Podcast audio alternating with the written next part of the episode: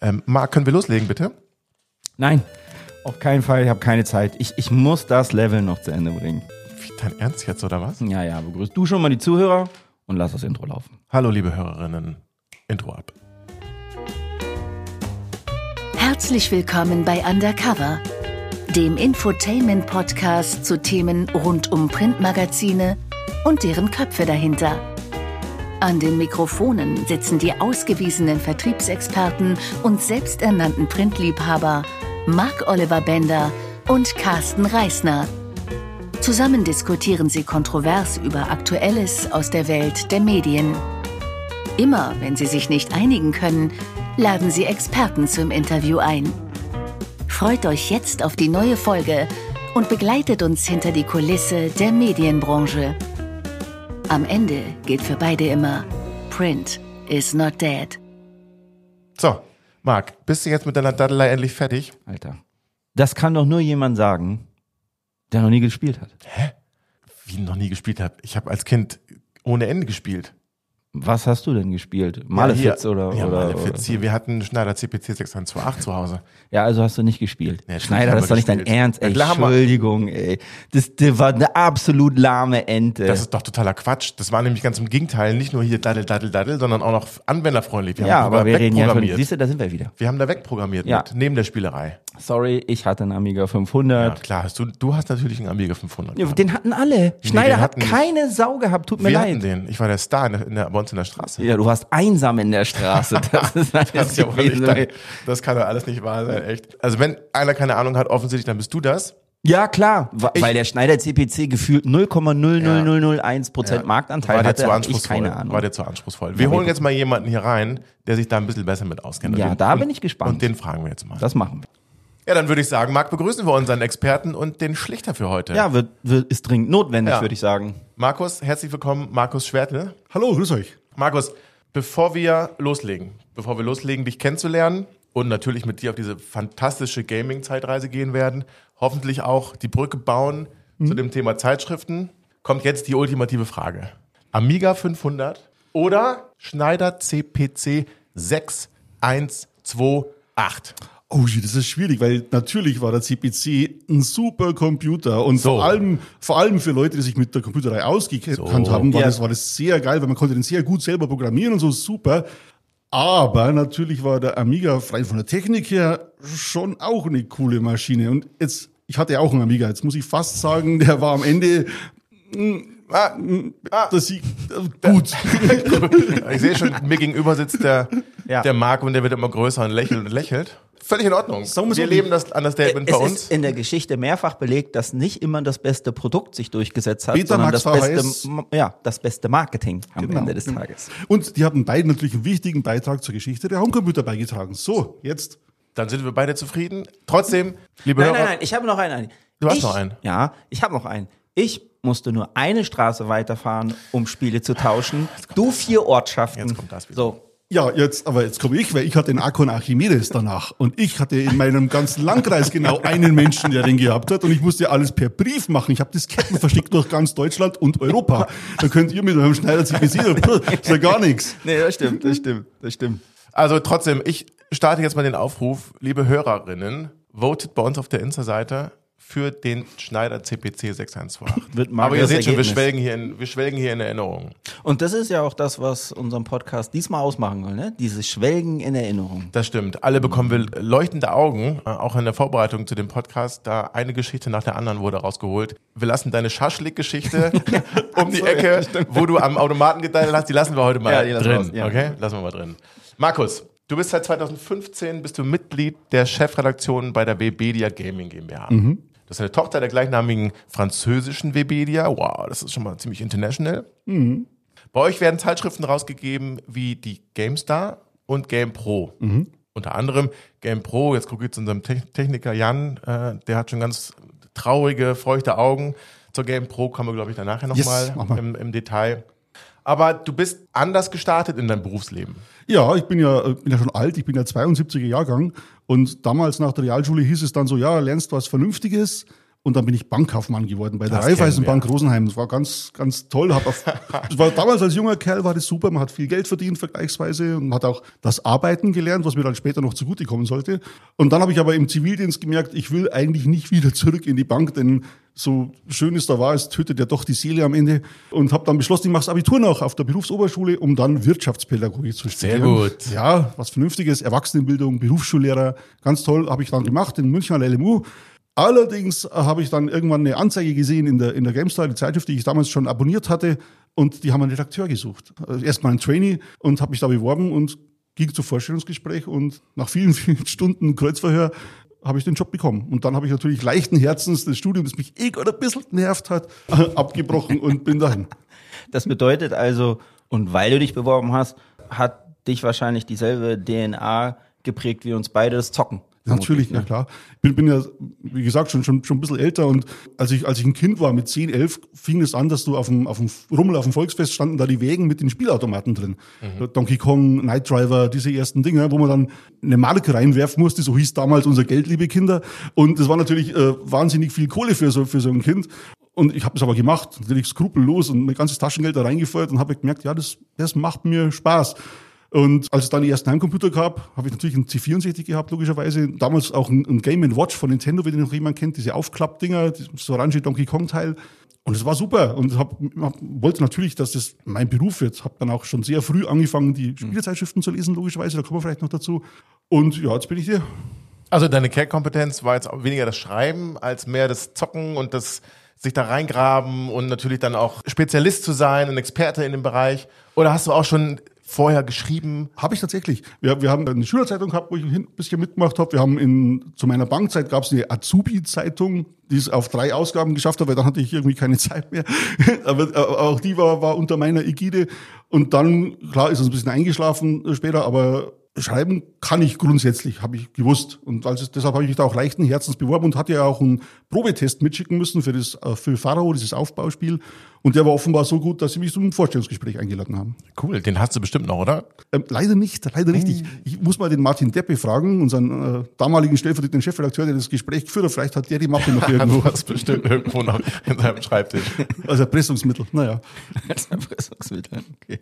Wenn du dann in diese Branche gekommen bist, ne? es gibt ja viele, die in diese Branche kommen und man läuft sich ja auch immer wieder über den Weg, ist für mich immer wieder ein, auch ein Indiz dafür, dass die Branche faszinierend ist. Ne? Und du hast jetzt einen sehr stolzen und langen Weg in dieser Branche getan. Und was war eigentlich der Begrund, nie darüber nachzudenken, mal auch was anderes mit deiner Kompetenz zu machen? Vielleicht Spieleentwicklung, ja, hast ja sehr nah ja auch wahrscheinlich an den Spieleentwicklungsfirmen ähm, immer gehorcht und warst mit dem im Austausch, in der Kommunikation. Ich meine, in meiner Zeit bei Connect haben wir sogar teilweise bei Produktentwicklung und so weiter ein bisschen mitgeholfen. Und das wird bei dir nicht anders gewesen sein. Und aber warum immer dann auf dieser Seite geblieben? Die Faszination, was hat's ausgemacht? Ja, zum einen ist natürlich die Vielfalt, weil wenn du als Journalist quasi am, am, am nicht, nicht am Rand stehst, sondern halt drüber stehst, sage jetzt mal so, nicht wirklich drüber, aber du behältst einfach den Überblick. Und der geht sofort verloren, sobald du in die Firma einsteigst, weil dann hast du plötzlich den Tunnel. Ich merke das ja oft, wenn man mit Entwicklern spricht. Die wissen nicht, was in anderen Unternehmen vorgeht. Und die kennen sich auch unter, untereinander gar nicht. Also nicht umsonst gibt's ja Entwicklerkonferenzen wie die Game Developers Conference in San Francisco, damit sich die Leute auch mal treffen. Denn während wir Journalisten uns sehr wohl gegenseitig kennen, weil wir uns ja auf Events begegnen, bei Entwicklern ist das nicht so. Also klar, auch die wechseln mal in die Firma und nehmen dann einen Bekanntenkreis mit und so. Aber es ist immer klein und du bist halt auch, muss man auch sagen, immer ein bisschen im Tunnel, weil Spielentwicklung ist ein harter Job. Wir, wir reden ja alle immer wieder über Crunch und, und, und wie anstrengend das ist und wie viel Zeit das kostet. Und da hast du nicht groß Zeit, dass du dir, dich da groß umschaust. Also die wenigsten Entwickler spielen selber viel, einfach weil ihnen die Zeit dazu fehlt und weil sie auch bis wahrscheinlich auch den, den Kragen schon voll haben, wenn sie, wenn sie den ganzen Tag entwickeln. Also es hat mich nie wirklich gereizt. Und was du gesagt hast, von wegen bei der Produktentwicklung mitgeholfen, ja, wir haben das teilweise auch gemacht. Wir haben äh, manchmal Mock-Reviews geschrieben zum Beispiel. Also wir kriegen eine Version von dem Spiel, tun so, als würden wir es testen Ah. und vergeben eine Wertung, damit die Entwickler wissen, wo sie denn stehen und woran sie noch arbeiten müssen. Aber das haben wir uns auch bezahlen lassen, erstens mal. Und zweitens haben wir uns nie wirklich dann eingemischt, weil das, da hast du dann immer auch den Vorwurf der Parteiisch- Parteilichkeit. Denn wenn ich wo mitarbeite, Klar. wollten wir nicht. Und wir, Ja. wir achten ja bei uns schon immer extrem drauf, dass wir Redaktion und Anzeigen zum Beispiel auch trennen und dass wir einfach unangreifbar sind in der Hinsicht. Macht euch ja auch aus am Ende des Tages. Die So. Neutralität, um die Glaubwürdigkeit beim Leser und bei der Leserin halt hochzuhalten. Genau. an der Stelle, ne? genau. Aber kannst du auch programmieren selber? Nee, ich habe damals auf dem C64 natürlich mit, mit Assembler an, also programmiert, habe auf dem Amiga 500 damals, dem eindeutig tollsten Computer, habe natürlich auch da, äh, äh, da ein bisschen rum, rumgemacht mit, mit C damals und, und Ja. auch Assembler ein bisschen.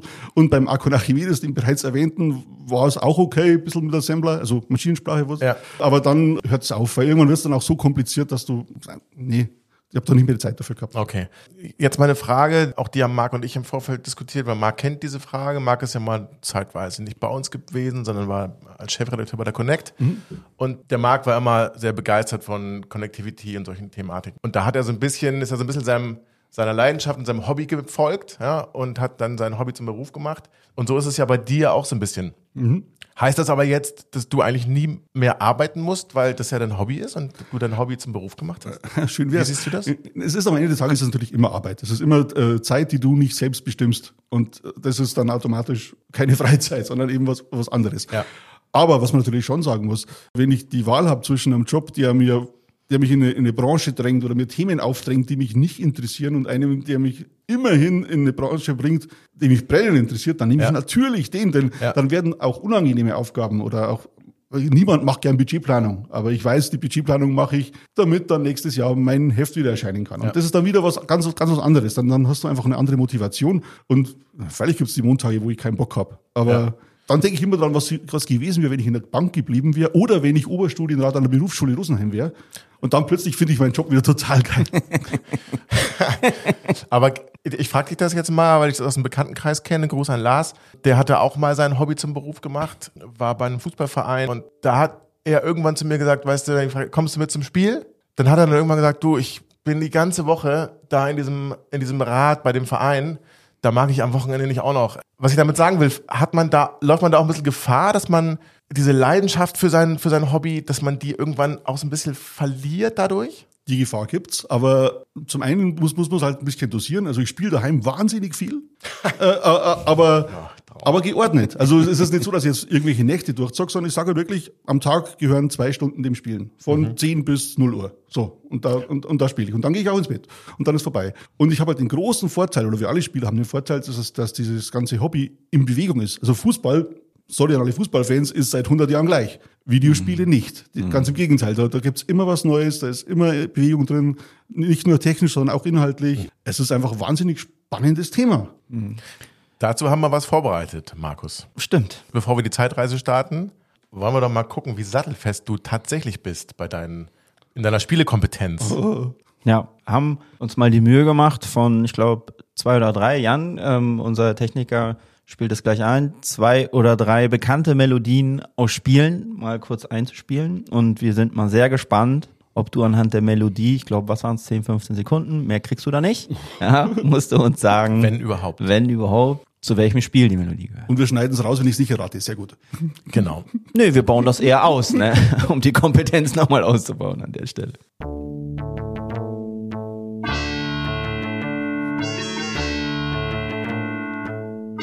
Prince Markus of Persia denkt. sein. Markus denkt. Prince of Persia, natürlich. Er hat Tja, top. Wahnsinn, Wahnsinn. Respekt. Ja, Respekt. danke, danke. Ich sag, ich kann schon mal vorwegnehmen, es wird nicht schwerer. Ja, es war aber auch ikonisch, mit diesem, diesem Adlib-Sound von damals. Das war, ja.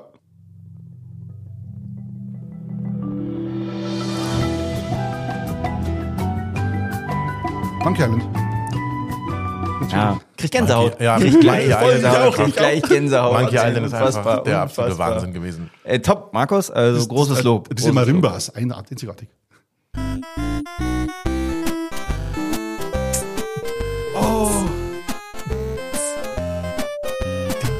Ich hab's vor Augen und ich weiß nicht mehr, wie es heißt. Ich, na, sorry, tut mir leid. C64 und so, aber ich hab's. Wir haben ihn, wir haben ihn. Ich hab dich erwischt. Sagst du, was war's? Weißt du es nicht, Markus? Nee, ich weiß es nicht. Leisure, Sweet. Oh no! Larry. Natürlich, natürlich. Ja, Moment mal, das war, da, da, da war ich in dem Alter, da durfte ich das noch nicht spielen, weil das nicht Ach jugendfrei komm, war. Okay. ach komm, ach komm, genau, genau. Als hätten wir uns an sowas gehalten damals. Nein, habe ich tatsächlich nicht erkannt. Sorry, tut mir leid, aber ich finde zwei Alles von drei ist auch Zwei von drei ist top. Das ist Zwei von drei ist top. Da gibt's gar nichts zu sagen. Wir haben jetzt ein bisschen darüber ges ähm, gesprochen ja schon, Markus, wie dein Einstieg in die Branche war, aber das Zocken an sich, ja, wann dich das gepackt hat und was es mit dir gemacht hat. Und mich würde auch interessieren, wie hat sich dann in diesem weiteren Verlauf auch dein Freizeitbudget verändert? ne? Also ich weiß, und bei dir war es ja mit Sicherheit nicht anders, Früher war man ja eigentlich immer nur draußen. Also zumindest in der, in der gedanklichen Wahrnehmung, das sagt man ja auch immer gerne seinen mhm. Kindern. Ne? Zu deiner Zeit war ich eigentlich nur draußen, jetzt legt man das Smartphone beiseite und geh mal raus und genießt die Welt. Aber natürlich, also bei mir war der Start C64 und Datasette. Da würde ich sagen, ging das noch so. Aber spätestens mit dem Amiga 500, ja, und einigen wirklich sehr interessanten Spielen, zu denen wir später im Verlauf noch kommen, hat sich das dramatisch verändert. Also Sommer konnte es 40 Grad draußen sein, man hat drin in seinem Kinderzimmer gesessen und hat zirkuliert und war dann einfach gefangen. Wie, wie war das bei dir? Das war anfangs so ähnlich. Also gerade als ich anfing mit dem C64, da war ich ja 12, 13, da war das einfach das, das bestimmende Ding. Da, solange wie ich aufbleiben durfte, habe ich gespielt. Was ich schon habe, ich habe immer viel nebenbei gelesen, das ja. Aber sowas wie Fernsehen oder sowas war einfach raus, interessiert mich nicht mehr. Und, und rausgehen, hm, war ich eh jetzt nie der große, war nie ein großer Sportler zum Beispiel oder sowas. Also mhm. insofern war das kein Verlust.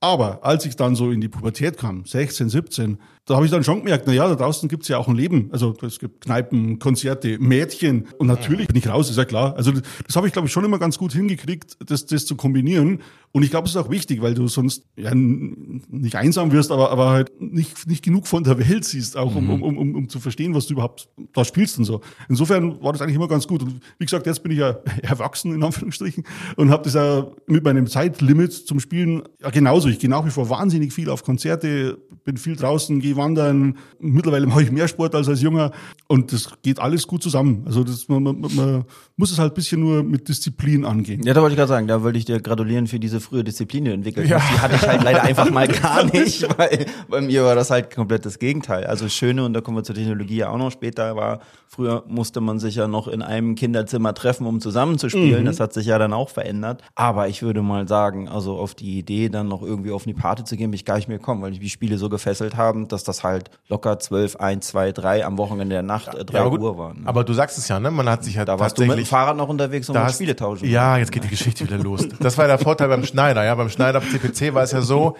Diskette rein, laden, in der Ladezeit konntest du gemütlich was anderes machen, essen oder rausgehen. Und wenn das Spiel dann geladen war, mhm. konntest du anfangen Und sag mir noch mal eben gerade, wie farbprächtig war das auf deinem Schneider CPC? Ja, wir hatten ja monochrom, das war relativ grün. Oh, du noch hattest den grünen Das war grün. Wollen wir nur noch mal anmerken. Oh, triste ja. Kindheit. Ja, ja, ja, ja genau. Aber da zu dem Thema, es war ja so, dass wir uns tatsächlich dann zu Hause getroffen haben mit mehreren mhm. Leuten. Ja? Genau. Das ist ja nicht so wie dann Jahre später, dass man sich eher online getroffen hat, sondern das war ja trotzdem so die Community zu Hause ja. mit den Freunden. Das war ja nicht so sehr der arme, einsame Markus, der da in seinem, in seinem äh, Kinderzimmer sitzt, oder Mark, der mag vielleicht du schon.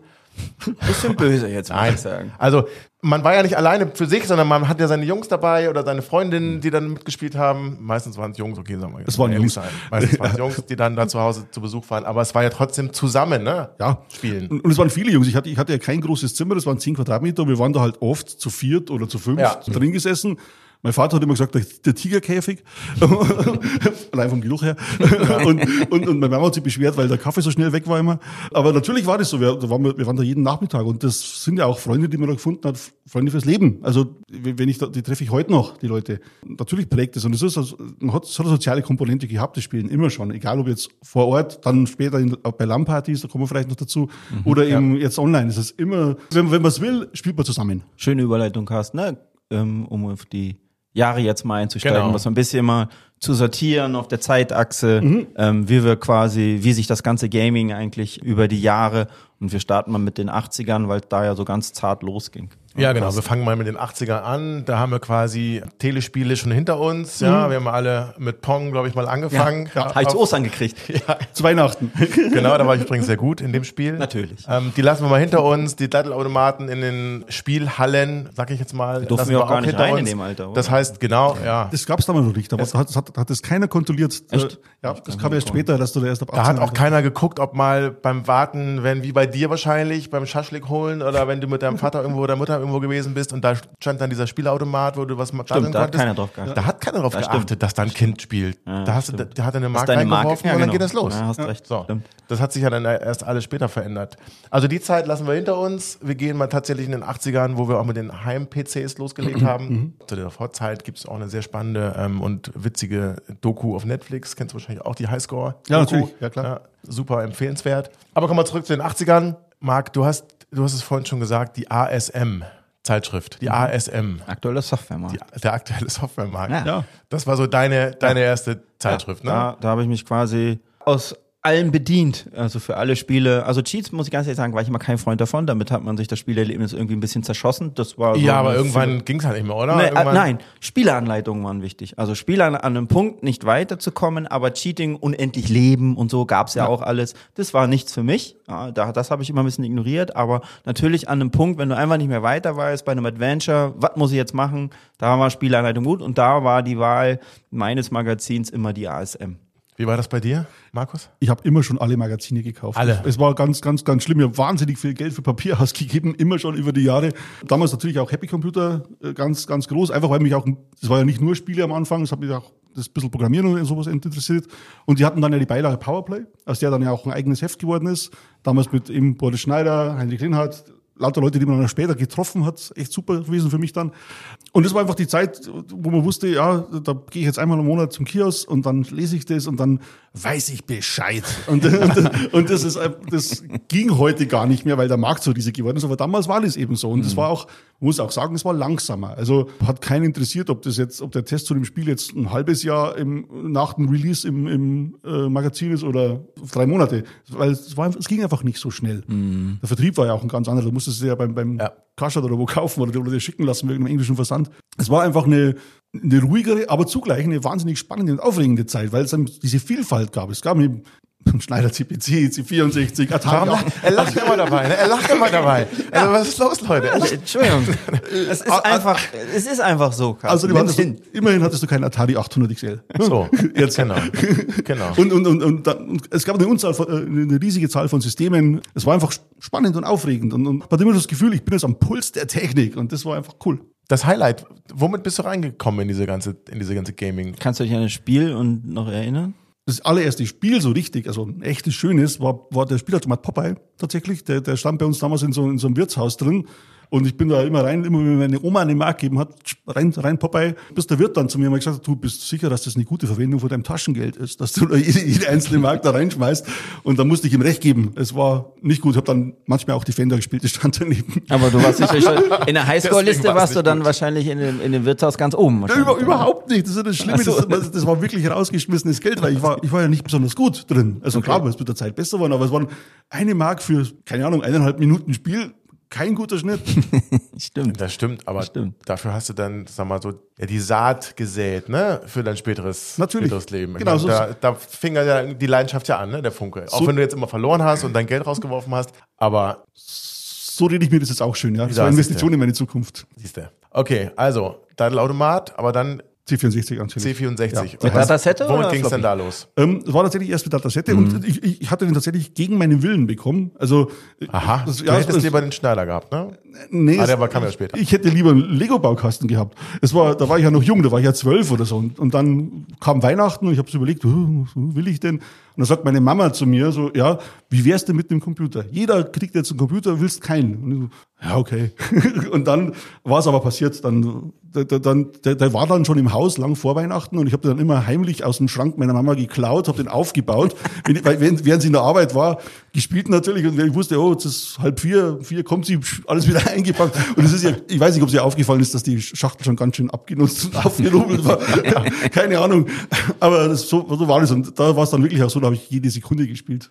Mega. Und das darf man ja nicht vergessen. Also bei, bei mir war es, der beste Freund, Suki, Grüße gehen raus, hatte den C16 plus 4. Das war ja der Vorläufer vom C64 mit Datasette. Und da hat's gefunkt. Und dann kam auch tatsächlich C64 mit So. Datasette als Vorläufer zum Amiga Genau. 500. Das hätte aber damals ja Pflicht, weil du es war einfach zu teuer. Die, Ja. die Floppy hat ja genauso Genau. viel gekostet wie, wie der eigentliche Computer. Genau. Und die hat man sich dann über Jahre zusammengespart und, und Mhm. dann ging's schon. Und es war dann echt ein, ein tolles Gespann. Ich hatte dann C64, die Floppy dazu und so eine Cartridge hinten drin, eine Magic Formula 2, die mit Schnelllader und Disassembler und äh, Sprite Ripper und allem, also was man, was man halt auch braucht, um die Spiele ein bisschen zu zerlegen und zu durchschauen.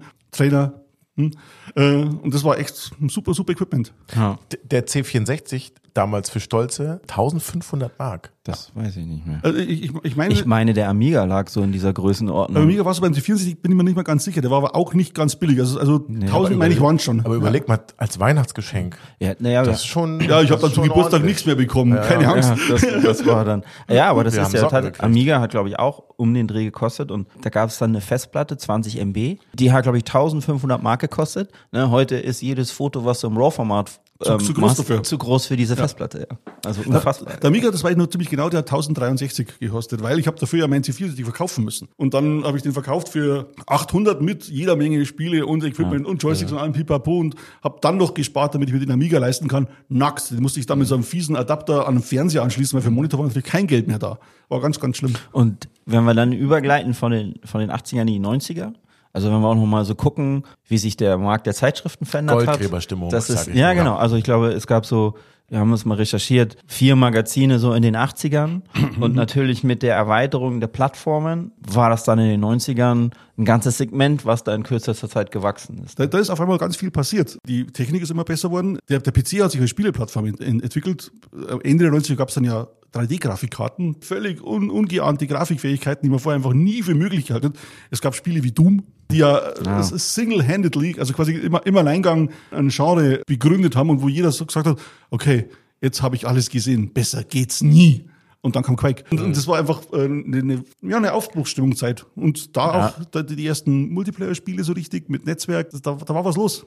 Deine- Und die GameStar, ne? Weil ich Genau, da ich ein, sagen. eingreifen darf. Ja, genau. Die GameStar kam 1997. Genau, ja. Mal für, für die Unwissenden 364.000 Exemplare verkauft. Im Heft. Peak dann, ja. Als, als, als Pro ich, Ausgabe so. im Ja, das, das ist, macht mich heute ein bisschen, bisschen stutzig. Immer als ich anfing im April 2000, war kurz darauf dieser Peak mit 364.000 und das war dann der Peak und ab dann wurde es weniger. Und ich frage mich immer, bin ich dran schuld? Nee.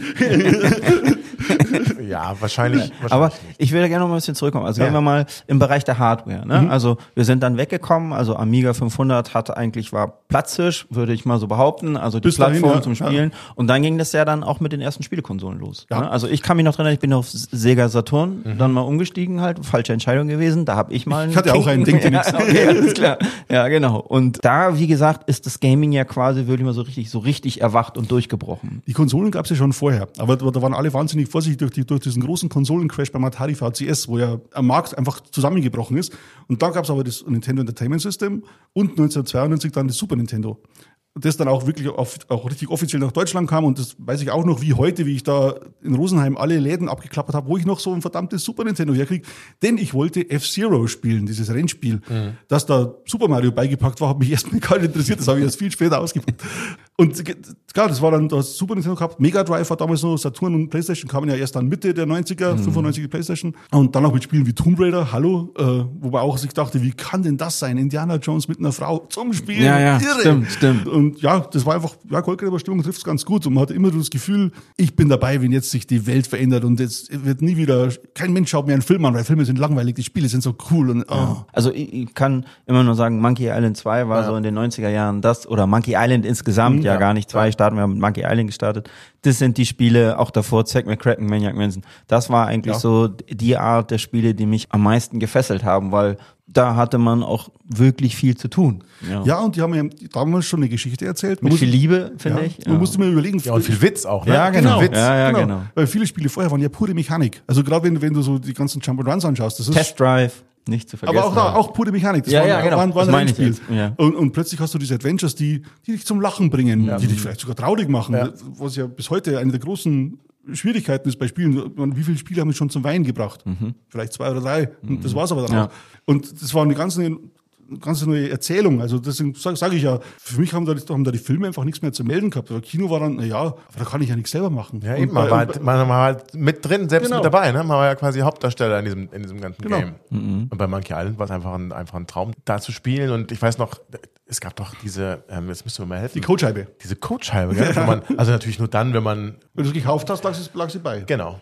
Ja, und bei Indiana wir Jones gab es sogar das Tagebuch von Indiana Jones Genau. noch mit dabei. Ja. Also da kann ich mich noch lebhaft dran erinnern. Das war so faszinierend alles. Wobei Erinnerung ist schon echt auch ein Stichwort, denn wenn du die, die Dinger heute anschaust, hübsch waren die nicht. Nee, also da ist schon sehr viel Aber- Kopfkino dabei gewesen. Ja, aber auch die, aber wir haben ja auch da eine Evolution mitgemacht. ja. Und natürlich, wie, wie heute, natürlich mit dem Wissen von heute, wenn du auf da, äh, darauf guckst, ist sehr viel Romantik mit dabei. Ja.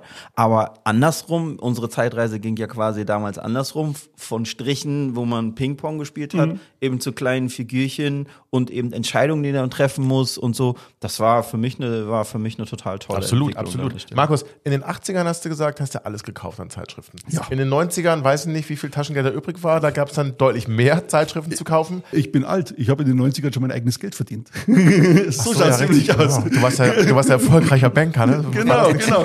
Und ich, ich habe hier eine Liste und, und schau, schau, was ich so gekauft habe. Ich habe die PC die Powerplay gekauft, die PC Joker gekauft, die Videogames gekauft, die PC Player gekauft, die PC Games nicht, die GameStar habe ich gekauft, Playzone, Amiga Games, PC Action, Playtime, Sega Magazin, sehr wichtig, PlayStations offizielle Magazin die, und Big N. Genau, die habe ich gekauft. Du musst ein unfassbares Zeitkontingent gehabt haben. Neben deinem Zocken, neben deiner Bankkarriere, dann auch noch die ganzen Zeitschriften Ja, zu lesen. ja. Und für die, die jetzt mal wissen wollen, worüber wir reden, schaut in unser Insta-Kanal, da haben wir die Erstausgabe der GameStar. Könnt ihr euch mal angucken.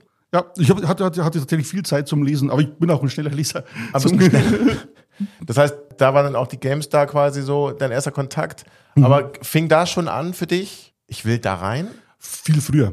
Viel früher. Das, das war schon in der, in der Happy Computer, wenn ich, wenn ich gesehen habe, wie da Leute wie eben Heinrich Lennart und sowas oder der Boris Schneider, das waren Idole. Die, die, die, die, die hatten den Job, den ich auch haben will. Und es war aber unerreichbar, weil die, die kennen sich ja aus und vor allem als Junge vom Land, hey, die arbeiten ja in München, das ist weit weg, da komme ich, kann ich nicht so einfach hin. Und das war einfach irre. Und, und, aber natürlich ein Berufswunsch, aber einfach so, so furchtbar fern. Man wusste ja gar nicht, was muss ich überhaupt tun, damit ich da überhaupt hinkommen könnte. Aber irgendwann hast du ja das dann doch getan. Ja, natürlich, da, da, ja, da war ich ja dann schon. Den Mut Genau. wahrscheinlich, ne? Das, Und die Gelegenheit schon auch. Also wenn, Ja. wenn, du die, diese Anzeige liest und immer über die Jahre hast du ja auch Erfahrung als Leser sozusagen und Ja. merkst, na ja, das hätte ich auch schreiben können. Oder das, da ist ein fehlt Aspekt, der mir jetzt wichtig gewesen wäre. Oder was hat er denn da für ein Bild gemacht? Das wäre bei dem Spiel, das ich zufällig auch kenne, hätte ich schönere Bilder machen können. Das ist ein nicht unerheblicher Teil unserer Kunst. Und Das so- finde ich zum Beispiel ähm, immer wieder sehr bemerkenswert. So in meinem Leben, weiß nicht, wie dir das geht, gibt es immer wieder Menschen, die schon sehr, sehr früh wussten, was sie wollten Mhm. und auch im Prinzip ihr persönliches Hobby und alles darunter subsumiert haben, um irgendwann dieses Ziel zu erreichen. Also bei mir war das mal definitiv nicht so, weil haben wir ja schon in einem alten Podcast geklärt. Eine Kaufmannslehre äh, habe ich auch machen wollen, aber Banker, Entschuldigung, war mir einfach zu langweilig. Ja, Dann bin ich eben Espresso Grosso, haben wir ja schon mal drüber geredet, brauchen wir die Nummer aufsehen. Aber man geht immer wieder Leute, ich habe auch jemanden getroffen, der ist Fahrzeugdesigner bei Audi und der hat mit sieben schon angefangen, Autos zu zeichnen und hat mit zwölf oder 13 oder 14, ich weiß nicht mehr genau, ist er so quasi, hat er schon Praktika bei Autoherstellern gemacht, weil er genau wusste, da geht er hin. Und sowas beeindruckt mich. Also das finde ich total cool, so einen zielstrebigen Plan zu haben. Ja, wobei zielstrebig ist es nicht so, dass ich da fett drauf hingearbeitet hätte. Aber ich habe halt keine Angst gehabt, die Gelegenheit zu ergreifen, wenn sie da war. Das ist, glaube ich, der entscheidende Punkt, weil davor fürchten, sie fürchten sich, ich hätte ja auch sagen können, ich studiere jetzt weiter, dann werde ich Beamter, Lehrer, habe mein, hab meine Ruhe und, und sechs Wochen Ferien im Sommer. Nee. aber Markus, wie war das? Also, ich weiß noch, meine Zeit mit dem Vorstellungsgespräch, es waren jetzt nicht sehr viele, aber trotzdem hat man sich vorher gesagt, so ja, hätte ich schon Bock drauf, aber wenn es jetzt nichts wird, dann gehe ich halt zum nächsten Gespräch. Wie war das bei dir, als du dann da eingeladen worden bist? Und du wusstest ja, ey, das will ich unbedingt machen. Es gab wahrscheinlich auch gar keinen Plan B, weil du sagtest, entweder wird es das oder Der Plan B war weiter studieren, natürlich. Also, ja, ist auch ein guter Plan dann. Ja, das, Aber das, wie, wie, wie war das dann da, dieses Gespräch zu führen, zu, zu, da ja auch in diesem Verlagshaus dann zu sein? Es war aufregend, vor allem, ich habe dann ja auch Leute getroffen, wie eben den Martin, der das Gespräch hat mit mir, den habe ich ja schon gekannt seit 97 als, als stellvertretenden Chefredakteur. Das war allein dem die Hand zu schütteln, war ja, eigentlich hätte ich da schon heimgehen können, weil Mission erfüllt. Ne? Und dann gab es aber dieses Gespräch, das war dann auch wirklich lang. Wir haben da, glaube ich, drei Stunden gequatscht, es ist dunkel geworden draußen und wir haben einfach nur über das Spiel geredet, er hat echt schlimme Fragen Und habt ihr auch gestellt. gezockt? Nein. Nein, er hat, er hat echt hartes Wissen abgefragt, so welche Farbe hat der Endgegner in Eye of the Beholder, so, so Geschichten. Keine Ahnung. Und, und, Abgefahren. Sachen, ja, und Sachen packen und gehen, weil ich wäre schon raus gewesen. Ich, ich weiß nicht, was er getan hätte, wenn ich es nicht gewusst hätte. Vielleicht wäre Ah, Du hast alle, konntest alles parieren wahrscheinlich. weitestgehend, ja, genau. Und, ja, und dann hieß es, äh, paar, paar Wochen später, okay, wann, wann kannst du denn anfangen? Und dann habe ich noch in in der Uni einen Job fertig gemacht, weil ich habe in der Uni auch gearbeitet nebenbei und am 10. April 2000 war es dann soweit. kurz, dass wir nicht zu weit abdriften. Nee. Thema. Wir fassen mal zusammen. Also 80er, 90er Jahre, die wir so ein bisschen durchhaben, war jetzt dieses Thema, okay, geht los mit Amiga 500. Mhm.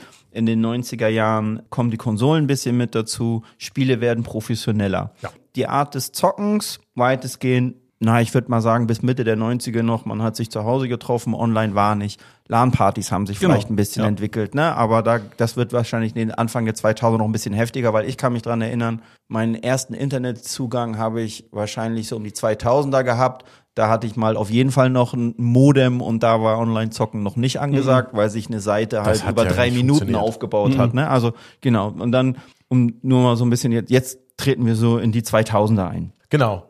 Jetzt gehen wir in die 2000er. Das heißt, wir stöpselten unsere PCs zusammen, aber wussten, Digitalisierung kommt ja, und, und geht immer weiter. Wenn wir über die 2000er reden, dann kommen wir, glaube ich, auch um ein Thema nicht drum herum. Wollen das gar nicht zu groß machen, aber trotzdem mal kurz mit dir besprechen. Das ganze Thema rund um die Ego-Shooter. Oh ja. Dann hatten wir natürlich auch in Deutschland sehr traurige Vorfälle.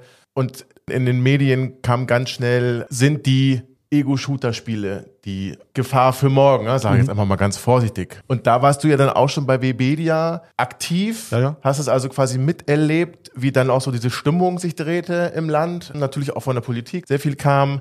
Wie habt ihr da das A natürlich erstmal aufgenommen, aber natürlich auch, wie seid ihr damit umgegangen als Verlag, ja, als Printprodukt, als Printmedium? Wie habt ihr das, wie habt ihr diese Zeit erlebt? Wir waren natürlich ziemlich betroffen erstmal, logischerweise, weil es ging ja um Ja. unser Thema. Ne? Haben aber auch dann schnell gemerkt, okay, das, wir müssen da was auch mit, mit tun und haben einfach versucht aufzuklären. Also bei, bei jeder Gelegenheit, wenn uns irgendjemand angefragt hat für Interviews, waren wir dabei. Ja. Wir haben äh, eine Unterschriftenaktion auch gestartet damals zu, zu, zu Counter-Strike und haben, haben die noch nach Berlin gefahren und haben einfach immer versucht zu sagen, Leute, das ist der gleiche Wahn wie damals in den 80ern, als Dungeons and Dragons in Amerika ver- verdammt wurde. Und im Nachhinein hat sich herausgestellt, es, es war ja auch wirklich ein bisschen eine aufgeheizte Stimmung. Es war Ja. ein bisschen, bisschen zu viel. Günter Beckstein, damals ja Innenminister in Bayern oder sogar noch Ministerpräsident, hat in, vor ein paar Jahren selber gesagt, es war ein Fehler damals, diese Hetzjagd zu veranstalten, weil man einfach inzwischen weiß, so einfach sind die Zusammenhänge einfach nicht. Und aber für uns war das damals natürlich eine, eine aufregende Zeit und wir haben uns oft geärgert über die Berichterstattung, weil sie oft nicht gut war und haben aber immer versucht mitzuhelfen, aufzuklären und das besser zu machen. Und Das wäre nicht meine Frage gewesen. Ne? Wenn, wenn sich die Politik damit beschäftigt, brauchst du ja am Ende ja auch Expertinnen und Experten, Genau. die das ganze Thema einordnen. Das wäre nämlich meine Anschlussfrage. Also wie habt ihr mit eurem Verlag dazu beitragen können in der Beratung, um das Thema zumindest so einigermaßen Ja. auf der fachlichen und nicht auf der emotionalen Ebene zu führen? Genau, wir waren also immer am Start, wenn Interviewanfragen gab. Wir waren auf vielen, vielen, vielen Konferenzen. Ich selber bei, damals gab es auch die Munich Gaming zum Beispiel. Ich erinnere mich, dass ich da auf dem Panel mal saß. Also wir waren an der Front sozusagen und haben versucht, einfach aufzuklären. Auch das ist ja für mich immer wichtig, weil wir ja ganz oft darüber reden, über Informationen, die in die Welt getragen werden, sauber recherchiert von den richtigen Experten, äh, dass Verlage über die Jahre immer wieder diese wichtige Funktion Oh in ja. den einzelnen Bereichen eingenommen haben, neutral zu recherchieren, um ein klares Bild auf eine Situation zu geben. Ne? Und das kann ich mir gut vorstellen. Da sitzt ja kein Experte in der Politik, der jetzt ab morgen weiß, wie geht das alles. Und es ist ja dann auch schon ein besonderes Zeichen, wenn man dann an Verlage rangeht und sagt, pass auf, ihr seid hier Experten, wie seht ihr eigentlich das ganze Thema? Ja, das ist Ehre und Verantwortung. Ne? Ja. Und, und ihr seid natürlich auch an der Zielgruppe dran, ganz nah, ne? wo die Politik wahrscheinlich sehr, sehr weit weg von ist. Wo die noch voller Vorurteile auch steckt. Weil Genau. Damals war wirklich dieses Bild dieses verwahrlosten Gamers, der in der dunklen Bude sitzt und vor sich hin müffelt. Und Das, so ist es ja halt einfach nicht. Ne? Ja. Dann 2002 die Games Convention. Ah, das war toll. Jetzt, jetzt läuten die Augen wieder. Ja, das war, war, war ein Ereignis für uns. Also das- eine, eine, eine große Messe in Deutschland zu haben, wo man wo Leipzig. Man, in Leipzig, genau, wo man sich präsentieren kann, noch zu diesem hübschen Messezentrum in Leipzig, muss man auch sagen. Das war für uns super. Das war zugleich das Jahr, wo wir die Games, die Game Pro gestartet haben, Ja. die neue Zeitschrift, die wir da auch vorgestellt haben. Wir hatten einen kleinen, winzigen Stand irgendwo im hintersten Eck, aber wir hatten einen eigenen Stand auf einer Spielemesse in Deutschland. Und das war Wahnsinn. einfach sehr, sehr cool. Und für uns war es dann auch tatsächlich so der erste Kontakt mit den Lesern so richtig. Klar, man kriegt Leserbriefe und so, aber da kommen plötzlich die Leute zu dir an den Stand, schütteln dir die Hand und wollen ein Autogramm. Das, woll- da, da, Ja, das da ist- wollten wir einhaken. ja, genau. Da- Das darf man ja nicht vergessen. Also ihr wart halt Ihr wart für diese Stars. Zockergemeinde Heroes. Also das, Ja. was vielleicht dann irgendwann, und das wird auch spannend sein, wenn wir mal vielleicht über die, die Menschen dann anfangen, die dann irgendwann über Twitch sich selber einfach nur beim Spiele und das ist ja quasi, wie seid ihr damit umgegangen? Aber zu dem Zeitpunkt, also Fame maximal oben, oder? Ja, das war tatsächlich so. Ein paar Jahre später war man da, dann einen Stand und da kamen die Kandidat, Kandidatinnen von Germany's Next Topmodel zu uns am Besuch, äh, zu unserem Stand am Besuch. Bitte? Ja, mein, mein, und mein, mein Kollege hat sie interviewt und im nächsten Slot im Bühnenprogramm war dann Fragestunde mit mir. Und, und dann dachte ich mir, jetzt habe ich mir die Bühne mit diesen Damen geteilt. Ist das jetzt cool oder, oder wie? Und, und ja, das, das war schon eine wilde Zeit, ja. Ja, mega. Brutal, echt cool. Aber was so ein bisschen zurückging tatsächlich in der Zeit, war dann wiederum der Zeitschriftenverkauf. Ja. So, da gingen die Zahlen so, schon so leicht, leicht runter, ne? wo wir in den 90ern echt ganz oben waren, fing es so in den 2000ern dann langsam an, schon zurückzugehen. Wahrscheinlich eine normale Entwicklung, weil Breitband war Thema, plötzlich war viel Internet, viel Digitalisierung. Ja, und vielleicht auch ein bisschen mehr Meta. Das Hobby ist bekannter geworden. Also, denn als wir jung waren, war das ein Schulhofhobby. Braucht man nicht reden. Da, da, da gab es die Nerds, die in der Ecke standen, das waren die Spieler und die anderen waren die Sportler und, und so viele Leute haben nicht gespielt. Und es wurden aber immer mehr. Und wenn ein, Hobby Mainstream wird, wird der Bedarf nach spezifischen Fachberatungen weniger, weil natürlich jeder kennt, kennt irgendjemanden, der spielt, den er fragen kann. Und es hat sich auch dadurch, dass der Markt so groß geworden ist, eine, eine Sache ausdifferenziert, die es bis heute gibt. Es gibt halt Leute, die spielen nur FIFA oder spielen nur Gran Turismo oder sie spielen nur die Sims. Und Entwickeln sich Experten quasi sozusagen. ja, und vor allem brauchen die halt kein breites äh, Informationsangebot mehr, sondern die kennen halt ihr Ding und dann kommen wir mit unseren Multiformat-Magazinen oder ein Magazin, das den gesamten Markt entdeckt und das brauchen die schlichtweg nicht. Also das ist das ist quasi, das Hobby wird breiter, aber der Bedarf an Informationen wird kleiner. Ja, das heißt aber ja auch, die Bedürfnisse der Leser verändern sich Ja. und darauf müsst ihr ja reagieren. Haben wir dann auch. Wir haben ja dann lange Jahre ein Sims-Magazin gemacht tatsächlich zum Beispiel. Und dann kam auch die Zeit, wo, wir, zum- wo die ersten spezifischen Sonderhefte aufkamen. Über die reden wir ja später noch. Bis dahin haben wir allgemeine Tipps-Sonderhefte gemacht. Also einfach quer durch, durch den Spielemarkt äh, Tipps gesammelt und gesagt, hier habt ihr auf 150 Seiten 2000 Tipps. Viel Spaß damit. Sims war übrigens ein Spiel, das ich nie gespielt habe. Nee, ja auch nicht. Komplett an mir vorüber. Ja. Ja, viele Leute finden es gut. Ich selber habe nach dem zweiten Teil auch gesagt, ja, jetzt will ich meine eigene Familie. Ja, aber was war dann in den 2000er so dein Spiel? bin ein Rollenspieler und Strategiespieler und das war die Hochzeit dann dieser klassischen Rollenspiele. Baldur's Gate 2 zum Beispiel habe hab ich wahnsinnig viel gespielt. Baldur's Gate 1 hat mir unter anderem meinen Mathe-Schein gekostet im Studium. und und äh, das war einfach eine, eine, eine wirklich, wirklich goldene Zeit. Und dann ging es ja auch los mit den Open-World-Sachen. Also das war, Ja. war dann Far Cry, GTA 4, äh, war ja dann auch schon, glaube 2006 oder so. Oder 2007. Ja, also die GTAs auf alle Fälle, und es war ein Open World, war ein Riesenthema plötzlich, was, was mich bis heute fesselt. Ich spiele gerade Spider-Man 2 aktuell zum Beispiel, auch ein Open World-Spiel. Und da ist auch, wie immer in dem Geschäft, in diesen 2000er Jahren wahnsinnig viel passiert. Viel passiert, auch Thema Konsole. Das war ja wirklich so mehr Spielekonsole, weniger PC-Gaming. Oder wie würdest du das einordnen? Oder sind das so zwei Stränge, die so. Das sind doch zwei Lager eigentlich. Genau, die gebildet so haben. nebeneinander- Also für mich war die Motivation am Ende, ich habe keinen Bock, ähm, immer in diese horrende Technik zu investieren. Die Grafikkarte war nach einem halben Jahr alt, für die hast nichts mehr gekriegt. Die neue wurde immer teurer. Und ich habe dann irgendwann gesagt, okay, ich hole mir eine Konsole, weil da habe ich einen guten Durchschnitt. Ich habe trotzdem ein schönes Spieleerlebnis und bin den Weg einfach nicht mehr mitgegangen. Meine Freunde, die haben da Tausende reingeschoben jeden Monat, äh, jedes Jahr. Ja, es gab tatsächlich so eine Zeit, wo die Evolution bei den PCs wahnsinnig schnell ging und du einfach wirklich in dem Moment, wo du ihn bestellt hast, war er schon alt. Ja. Ich habe ja auch immer parallel gespielt, habe immer alle aktuellen Konsolen gehabt und immer einen einigermaßen aktuellen PC, einfach auch weil ich die Exklusivtitel auf der Konsole mitnehmen wollte. Und es war wirklich so, zwei Lager würde ich nicht sagen, aber es waren schon pa parallele Entwicklungen. Und natürlich gab es so diesen Spruch immer wieder, ah, der PC ist tot. Den gab es, als die PlayStation 3 kam, den gab es, als die PlayStation 4 kam, den gab es, als die PS5 kam. Aber er lebt halt immer noch. Und dem, glaube ich, geht's besser als je zuvor. Einfach weil es auch gewisse Genres gibt, die nur auf dem PC so richtig funktionieren. Also Online-Rollenspiele. Ja, und gerade mit diesem ganzen immersiven Erlebnis, was dazukommt, ich glaube, dass das auf dem PC dann nochmal eine Spur cooler ist. Ne? Also wenn man sie jetzt mal, und da sind wir ja dann am Ende schon der 2000, aber Noch deswegen nicht ganz, würde ich da noch nicht noch mal, ja, deswegen sage ich ja, wenn wir mal gerne noch mal ein bisschen zurückgehen Ja. an der Stelle. Also wenn wir jetzt mal auch da sagen, okay, die Konsolen sind da, Zeitschriftenmarkt hat sich ein bisschen verändert, Ein bisschen konsolidiert bisschen schon. Ja. konsolidiert, genau. Also für mich waren da tatsächlich auch GTA war absolutes Highlight. Far Cry ja, mit der Fa- mit der mit der eigenen Engine, die die ja entwickelt haben. irren Technik. Dieses Wasser, ja, also ich habe, da, da haben wir gestern, wird man immer belächelt, aber ich habe mich an diesem Wasser so festgehalten, diese, wenn man da reingeguckt hat, ja, das gab's einfach früher noch nicht. Ja. Und da war dieser Punkt für mich, was soll denn da jetzt noch kommen? Ja. Aber jetzt haben wir eben gesprochen über die zwei Leger oder ob es eben nicht zwei Leger sind. Aber für dich als Blattmacher und als, als Experte, du konntest dich ja dann nicht entscheiden. Vielleicht privat hast du gesagt, ich bin eher der, der auf der Konsole spielt, aber natürlich für deine Leser und für dein Produkt musst du ja trotzdem beides machen und, und bedienen, oder? Ja, wir sind ja diesen Weg gegangen, einfach zwei Zeitschriften Genau. zu machen. Wir hatten, wir hatten die, die GamePro für die Consoleros, Multiformat, ganz wichtig für uns. Also egal ob Xbox, Playstation oder Nintendo, man hatte, wurde bedient.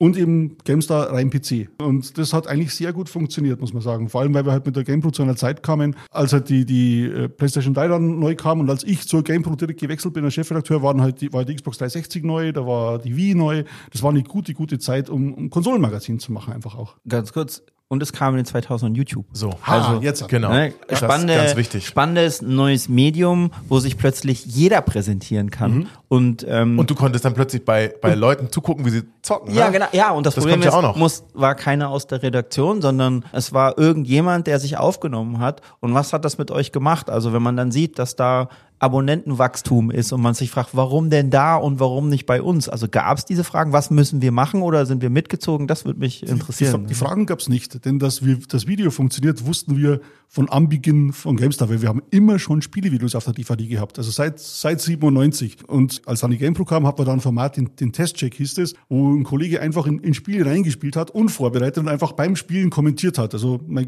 Kollege André Juan hat gesagt, ich war der erste Let's Player, weil er war, war der erste, der diesen Testcheck gemacht hat. Und deshalb war Video für uns jetzt kein Neuland. Was allerdings neu war, war diese Art, es zu produzieren. Denn wir waren natürlich auf Qualität bedacht. Wir waren oldschool. Wir haben das geschnitten, aufwendig vertont. Und plötzlich geht da jemand und rotzt das, also in Anführungsstrichen, spielt einfach mal drauf los und quatscht, ohne dass er sich ein Skript gemacht hätte oder so. Und das war für uns erst ungewohnt, haben aber schnell gemerkt, na ja, aber das können wir doch auch. Und haben dann auch schnell angefangen, uns auf, äh, unsere Videos auf YouTube zu stellen. Wir waren mit High Five damals einer der ersten, wie hießen sie damals, Original Channels, die von YouTube auch unterstützt wurden, weil man ihm gesagt hat, da ist ein Verlag, der hat, hat das Potenzial, ein vernünftiges Programm auf die Beine zu stellen. Das haben wir dann auch gemacht und, glaube ich, zwei oder drei Jahre betrieben, be- bevor das dann wieder eingestellt wurde. Aber YouTube war für uns immer natürlich und wir hatten auch nie dieses Konkurrenzding, das haben, okay, das können wir jetzt nicht machen, weil dann wird kannibalisiert das die Hefte oder, oder die Videos auf der Website, sondern wir haben einfach gesagt, okay, das machen wir halt auch. Also nicht entweder oder, sondern auch. Und so ist es auch jetzt. Wir haben ganz viele Videos, gerade Testvideos, die, die starten zuerst auf YouTube und dann ein paar Tage später kommen sie auf die Website, weil sie halt dann zu dem Test passen und dann kommen sie vielleicht auch noch auf die Hefte-DVD. Jetzt verlassen wir mal so langsam die Zeit, wo wir über den Krieg sprechen. Ja. Die Neuzeit, oh. Die, jetzt gehen wir so langsam mal in die 2010er. Die Akzeptanz der Computerspiele in der Gesellschaft wächst und wächst. Zeitschriftenverkäufe gehen weiter zurück. Die Art des Games. Die Art des Games Verändert verändert sich. Die Technik wird immer schneller und besser.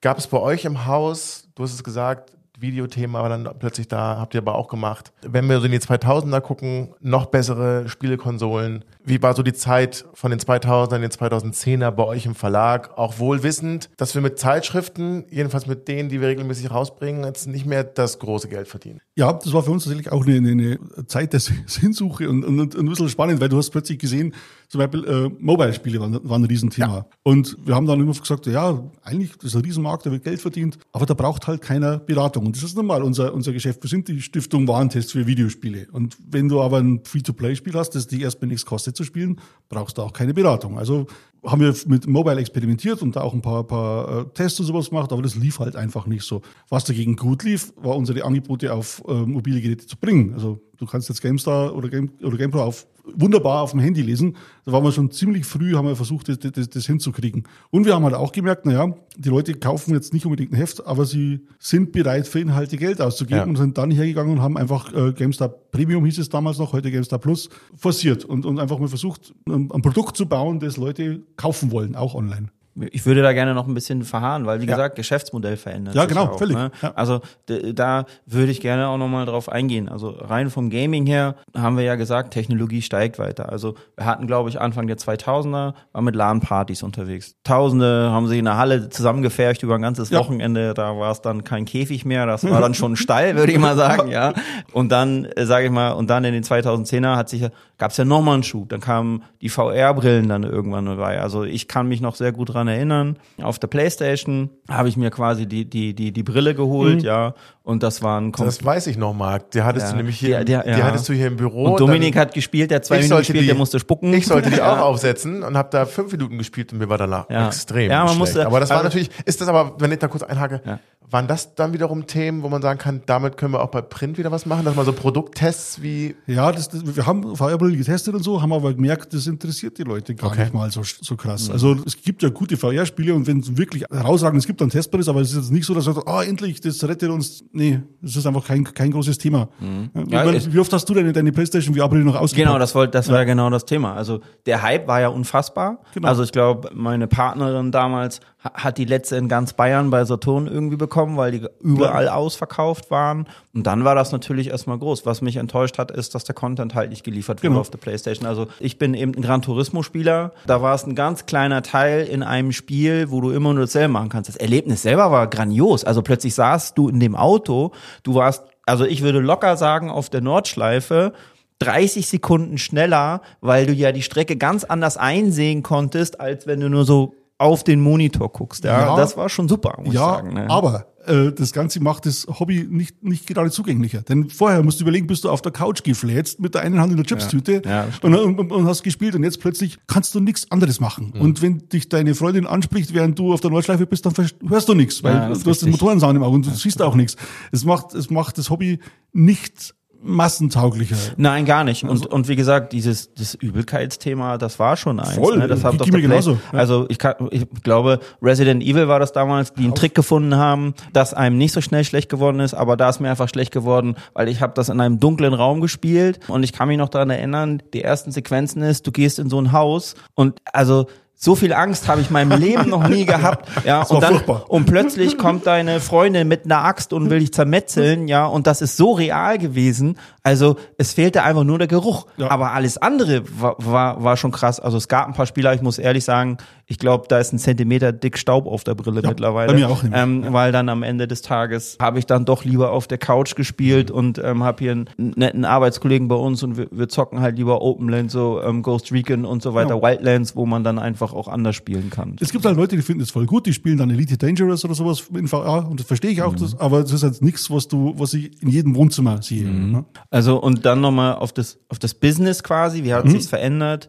Mit zunehmender Digitalisierung wurde sicherlich eure Website auch zunehmend interessanter. Ja, und natürlich, ja. ich sag mal, der Unterschied ist ja, es wurde mehr diversifiziert, was Content anbelangt. Früher war es eindeutig Print- und Datenträger, ja, den ich mitgeliefert habe. Und dann zukünftig waren die Kanäle immer feiner. Hab gesagt, wir habt dann Mhm. eben, ihr habt festgestellt, GameStar kann sehr gut auch auf dem Smartphone gelesen werden. Und dann kam die Website. Also korrigiere mich bitte, wenn ich schlecht recherchiert habe. Ich glaube, 60 Millionen PIs im Ja, ja. Monat auf der GameStar. Da träumen ja andere von. Ja, ist super. Also das ist unfassbar. YouTube sehr erfolgreich unterwegs, ja. Und dann hat sich das Geschäftsmodell gedreht. Ja. also es ist tatsächlich so, wir, brauche ich euch nicht erzählen, früher war es halt Leseumsatz am Kiosk oder, oder im Abo plus Anzeigenumsatz. Und jetzt ist es halt sehr, sehr viel mehr Anzeigenumsatz, wobei Anzeige ja auch nicht mehr so ist, dass da jemand Marktplätze. Ja, ja, und auch, auch, auch Affiliate und also das ist ein bunter Strauß. Du hast nicht mehr diese zwei Töpfe, sondern du hast, keine Ahnung, fünf, zehn, die, die, die, die dir was bringen. Pro- Programmatic, alles Mögliche.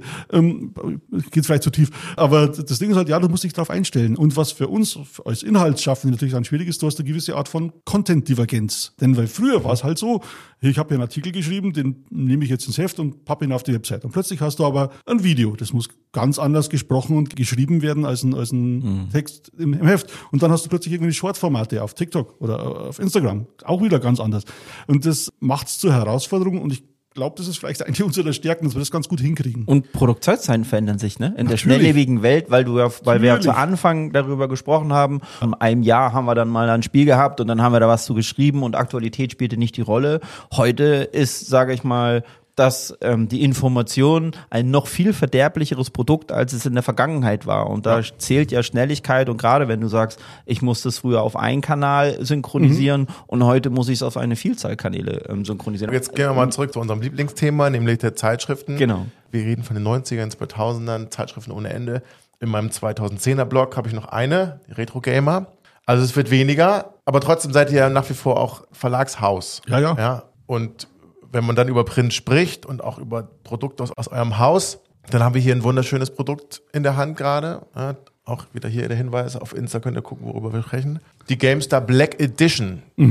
Da machen wir ein bisschen Marketing, ne? Ja. Plötzlich, ne? Ein bisschen, bisschen Marketing mit Black Edition, das klingt natürlich auch besser als GameStar Sonderheft. Da habt ihr dann mal eben, weil das Thema Diablo 4 ist, einfach mal eben aus dem Stand 20.000 Exemplare verkauft. Zu einem Top-Copy-Preis. Also das Ding kostet 12,90 Euro. Ja, tatsächlich. Und das ist ein, ein großes Standbein von uns mittlerweile, das sind die Sonderhefte. Und das ist was, was wir früh gemerkt haben. Ich habe vorher darüber, darüber gesprochen, wofür sind Leute bereit, Geld auszugeben. Für gut aufbereitete Informationen zu ihrem Lieblingsspiel tun sie das. Ja. Und das ist tatsächlich die, die Kunst bei diesen, bei diesen Sonderheften, A, das Thema zu finden, das so ein Lieblingsspiel ist und B, dann ein Heft dazu zu bauen, das genau das bietet, nämlich Ratgeber, die mitnimmt in diese Welt, wie man so schön sagt, und dir einfach sagt, wenn du gern Diablo 4 spielst, dann kriegst du mit dem Ding alles, was du dazu brauchst. Vom Poster über die Guides bis hin zu Hintergrund. Wollte ich gerade sagen, alles. hier ist nämlich ein Poster drin. ja, und sehr geil ist Das ist, am Ende ist es ja so ein bisschen so ein Kultthema, ne? Ich will dann Voll. alles, ich will dann alles dazu haben. Zu Genau. diesem Spiel will ich alles haben und da gehört dann auch diese Zeitschrift dazu. Ja, aber was ich so echt super finde, ist, äh, Markus, dass das bei aller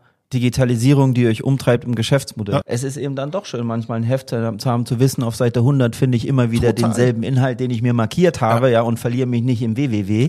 Ja. und das ist das, was diese Produkte, glaube ich, auch immer noch dann so attraktiv macht. Und das ist ja das, warum wir das ja auch so lieben und diesen Podcast machen und auch immer wieder durch so tolle Gesprächspartner wie Markus dann eben auch erleben dürfen, dass Print alles andere als dead ist, ja, sondern Print ist eben nicht dead, sondern Print kann immer noch eben dafür Sorge tragen, dass ich mich auf eine ganz entspannte und, und ruhige Art über ein Thema informieren kann und dann trotzdem das mit Digitalisierung verbinden kann, weil ich zock ja dann wieder an der Maschine. Wir hören das total oft von Leuten, die sich diese, Son die sich diese Sonderhefte kaufen, die dann sagen, na ja, im Grunde habt ihr das ja alles auch auf der Website. Aber ich habe das viel lieber neben der Tastatur liegen, auf dem Knie, weil da muss ich nicht hin und her schalten. Und hier habe ich einfach einen Screenshot, der mir zeigt, hier findest du den und den Gegenstand. Bei, beim YouTube-Video müsste ich jetzt warten, bis der, der Typ, der das Video gemacht hat, im, an die Stelle hinspielt und dann labert er vielleicht vorher noch von seiner Oma. Hier kriege ich es auf, auf, dem- So wie bei uns quasi. Ja, ne? bei uns, ja, genau. ja, hier, hier kriege ich es halt auf den Punkt und, und, und das macht's halt aus. Und das ist halt das, was wir, worauf wir achten müssen, dass wir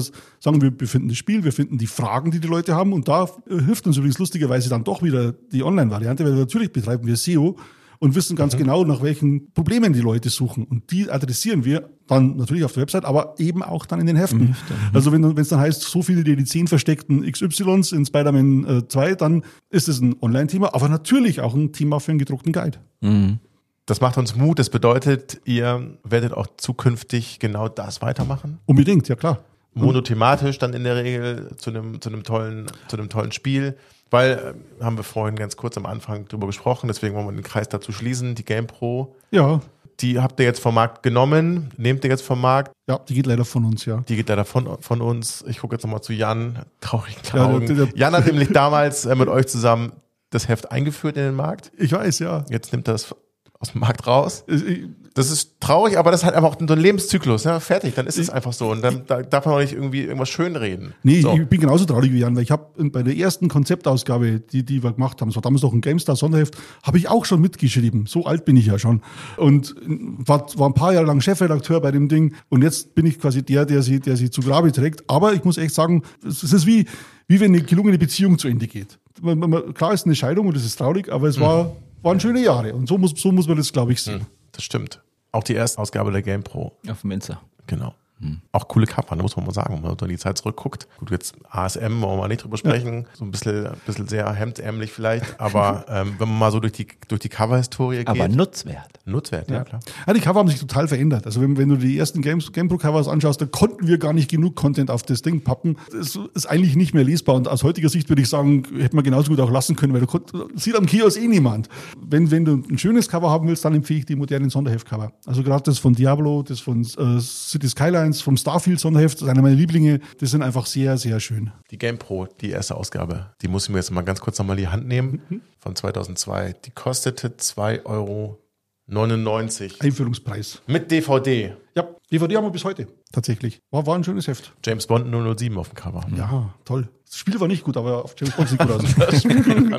Markus, vielen, vielen lieben Dank Gerne. für diese wunderbare Zeitreise, die, glaube ich, in dem Moment auch in uns allen schöne Erinnerungen an eine viel zu schnell vergangene Jugend Oh ja. ähm, geprägt hat und uns nochmal wiedergeholt hat. Wir sind sehr, sehr gespannt, wie der Podcast bei euch ankommt. Schreibt euch uns das gerne mal über Insta, ob ihr dieselben Gefühle hattet, ähm, euch wieder zurückversetzt in eine heiße Sommernacht, wo ihr mit Monkey Island einfach in den Tischkante beißt, ja, weil es irgendwie immer an derselben Stelle abbricht oder Indiana Jones, da kann ich mich nicht dran erinnern, aus dem Zeppelin in diesen scheiß Flieger rein, hat nie geklappt, ja. Also vielen, vielen lieben Dank, Markus, für deine Zeit und sollten auch Fragen an dich gerichtet werden, würden wir natürlich weiter routen an dich. Immer gern bitte. Ja, Hat mir einen. Riesenspaß gemacht Ja, bei euch. perfekt. Vielen, vielen Markus, lieben danke Dank. dir. Ne? Danke. Ja, und vergesst nie, Print is not dead.